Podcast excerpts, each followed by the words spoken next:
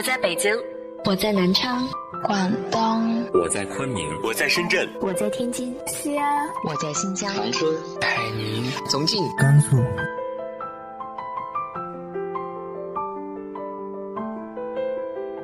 这里是 FM 幺八零八四，昨天的你的现在的未来，我是主播背着吉他的蝙蝠女侠。无论你在哪儿，这里都有我的温暖等你。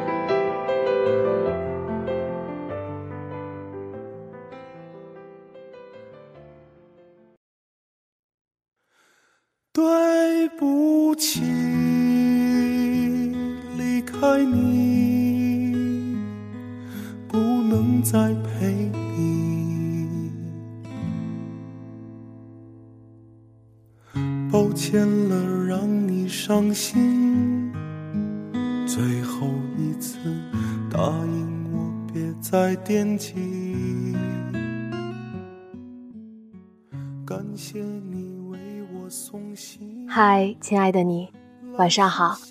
有一个朋友很久没有谈恋爱了，久到单身了二十四年。哦，对，他今年二十四岁。周围的人比他还着急，他总说：“再等等吧。”其实我们都知道，他在等一个不可能。不知道。你们有没有爱过一个他们都告诉你不可能的人？关于那一段单方面的爱恋，那段苦苦的等待，你是怎么回忆的呢？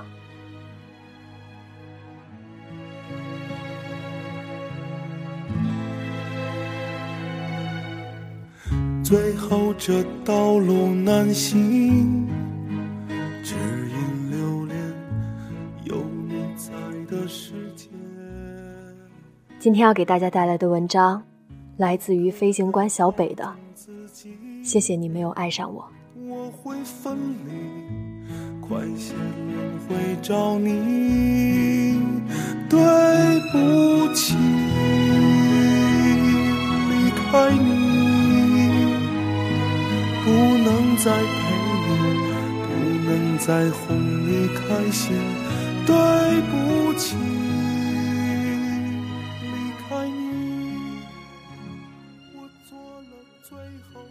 印象中，你最后一次提起他是去年的六月十三号。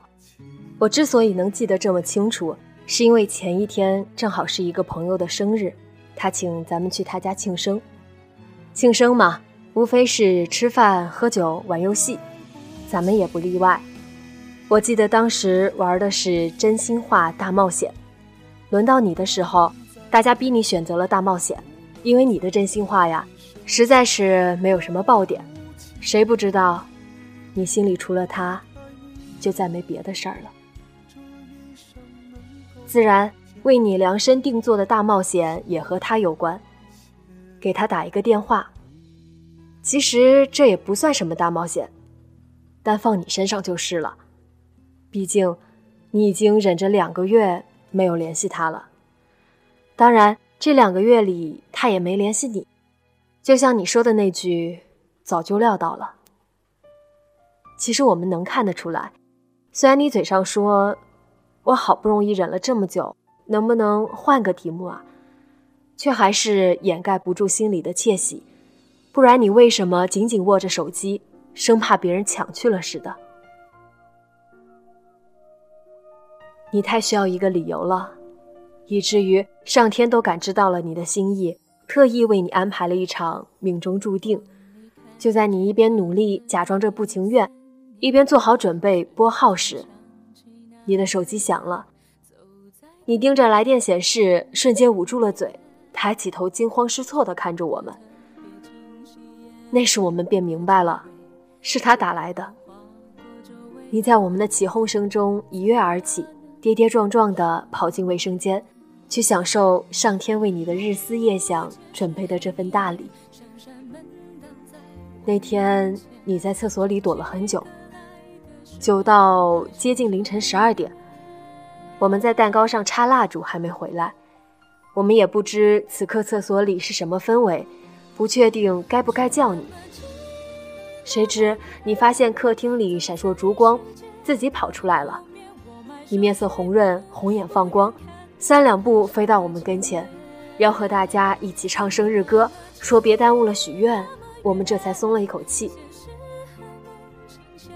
截止到那一天，你已经整整喜欢他七百二十四天了。我又一次记住了这个数字，不是我记性好，而是你自己喊出来的嘛。那晚给朋友过完生日，我送你回家的时候，刚走上你家附近的一座天桥，你突然扒着桥沿，撕心裂肺地向桥下的车水马龙喊出七百二十四这个数字。喊完之后，便蹲下来嚎啕大哭。说实话，我当时并不知道你是什么心情。毕竟，女孩子最开心和最难过的表现是一样的。那句七百二十四，我第一反应是你算出了此刻的车流量，以为你因为那通电话大喜过望，以至于天门开了窍。谁知，你却在稍稍平静后说，他跟别人在一起了，打电话是特意告诉你一声。他说：“我当然要告诉你啦，因为我心里有你啊。谁要他心里有我啊？我要他心里有我吗？”你哭着问我，问完哭得更凶了，把那位在天桥上卖袜子的大婶儿都吓得提早收摊了。我盯着大婶儿的背影，不知该不该回答，也不知如何回答。但我怎么会没有答案？你是要的，你当然要他心里有你了。过去这两年多里，你曾无数次向我提起他，完后总会小心翼翼地问：“你说他心里有没有我？”我若是回答有，你就会哈哈大笑，小傻瓜似的手舞足蹈；我若是故意不回答，你就会目露凶光，大姐头似的劝我要想清楚。唉，其实我也挺纳闷的，不明白他为什么会和别人在一起。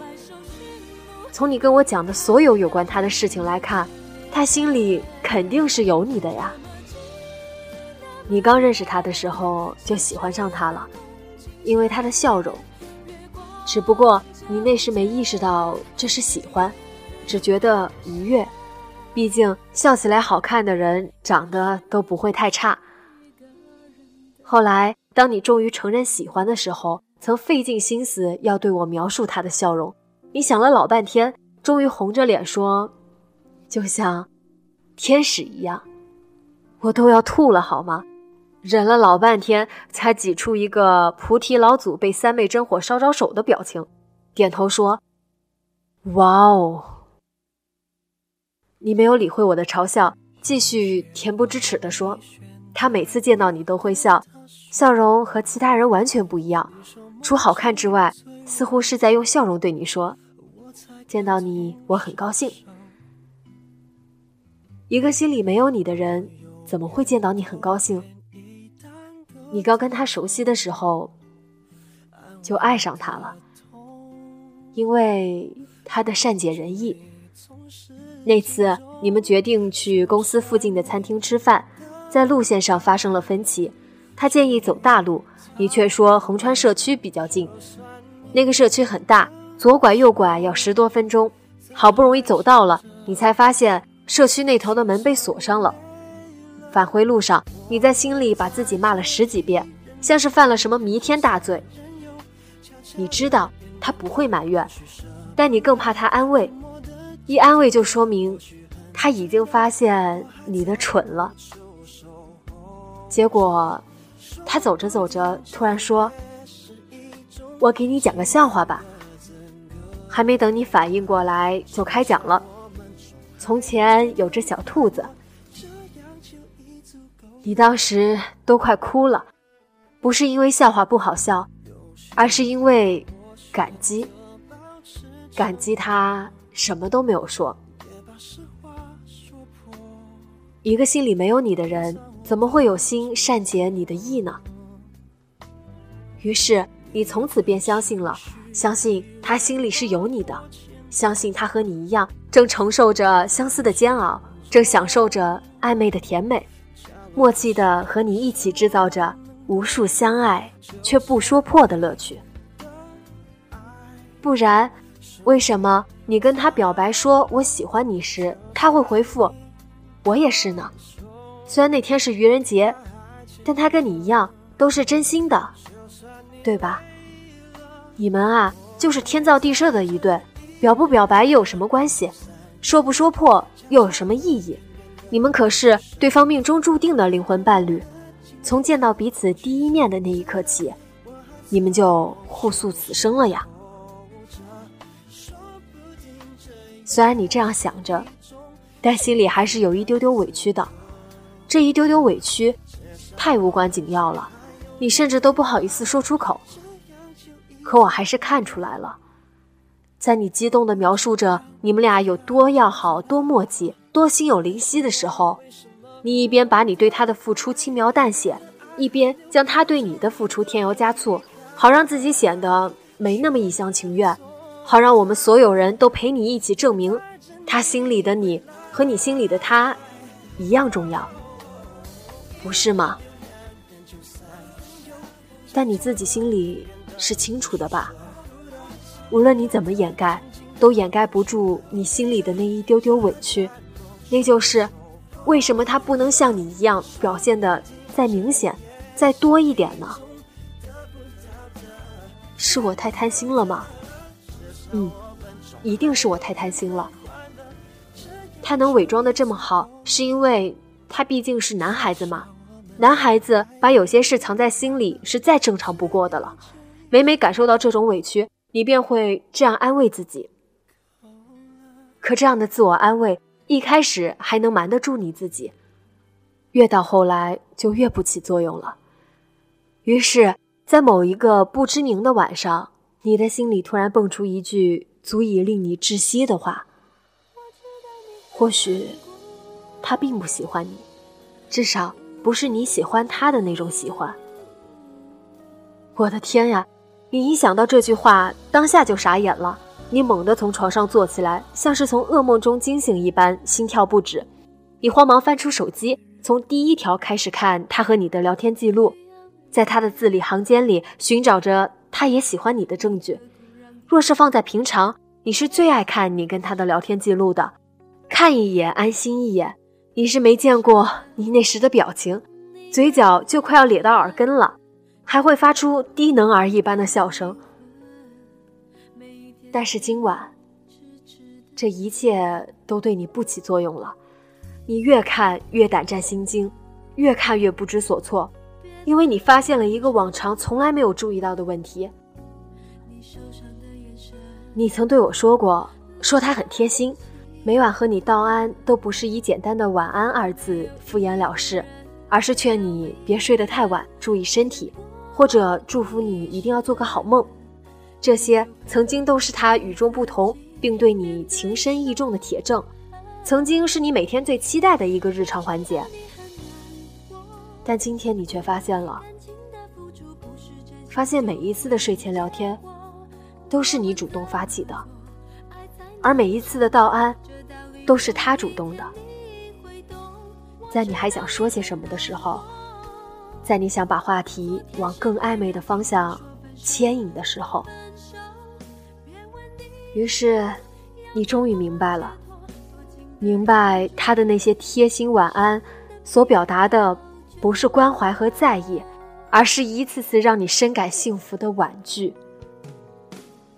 大概就是因为这件事吧，你决定不主动联系他了。但是你的不联系，多少也有些目的不纯。你不是因为看明白了决定放弃他，你呀，一半是赌气，另一半是考验。考验你如果不联系他，他会是什么反应？谁知他什么反应都没有，甚至没有发现你在赌这口气，他还是会像往常那样善解人意，还是会用像天使一样的笑容跟你打招呼。只不过，除工作之外，没有一次主动联系过你，没有一次主动问过你干嘛呢，没有一次跟你说过晚安。虽然你嘴上笑嘻嘻说道：“早就料到了”，但心里早就疼死了吧。终于，他联系你了，在那天的那位朋友的生日上，他告诉你，说他跟别人在一起了。打电话是特意告诉你一声。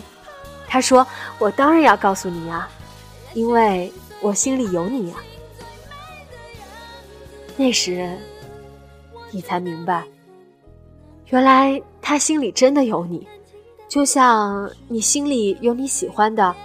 樱花奶茶杯、熊猫抱枕、彩虹雨伞一般，有了能让你感觉到心情愉悦、生活美好，时间一长，甚至会越来越亲切，越来越离不开。但没有，也不是活不下去。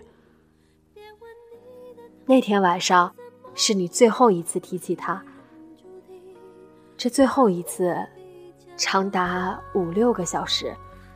你一边哭一边拽着我找了一家二十四小时营业的麦当劳，对我说：“他说到了凌晨六点。”其实我知道，你是说给自己听的，帮自己梳理清楚头绪。在这里，我要声明一下，那晚我那些时不时在眼眶里打转的眼泪，不是因为感动，而是因为憋了一晚上哈欠没敢打。好啦，也有心疼，这是实话。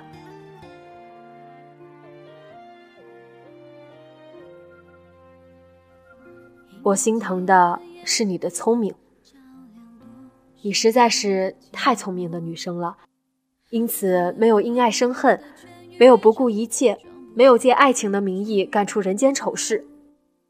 我之所以心疼你，是因为你只是躲在一个麦当劳餐厅里哭了一晚上，然后就将往事彻底流放到了黎明。你说，其实你早就发现了。只不过今天才敢承认，承认你在他心里和别人是一样的，承认他对你也和对别人是一样的，一样的美好，一样的温柔，一样的善解人意，那个像天使一样的笑容，一样也会笑给别人看，而你却不小心中招了，因为你的人生里从未出现过这样一个人。你突如其来的爱情源于你孤陋寡闻的懵懂前生，但你的中招是心甘情愿的，因为这个人给你的感觉太好了，这个人让你的生命突然有了光，你生怕这些光不见了，所以你只能选择否认自己，选择对那些早已想明的道理和早已察觉的证据视而不见。你说每一个无法停止去爱的人，都是因为不愿去信。不愿去信对方的那些举动，毫无意义。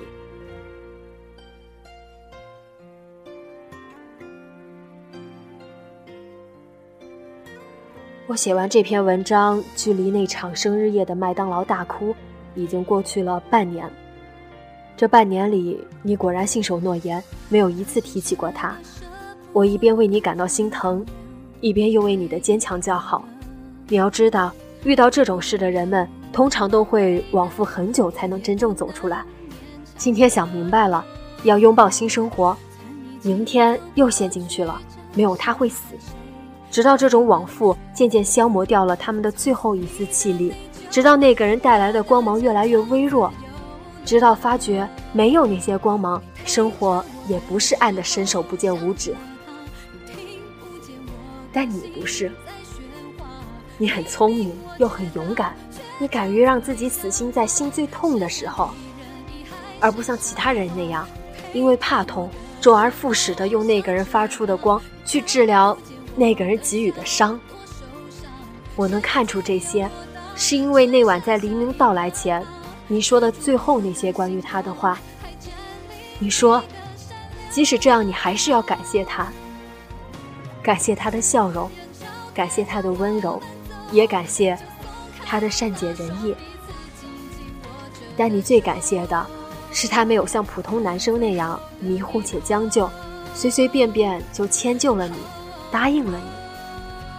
那样的话，那些光就不复存在了。那样的话，你就不会爱上他了。那样的话，你就不会坚信这个世界上还会有另外的像他一样美好的人存在了，不是吗？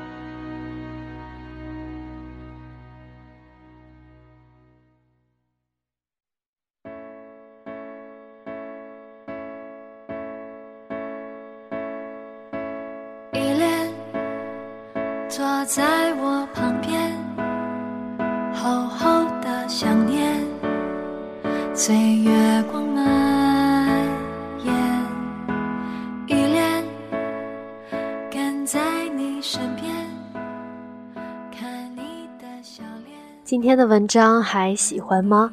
接下来是野子发出的生日祝福，那先跟你说一声晚安，晚安。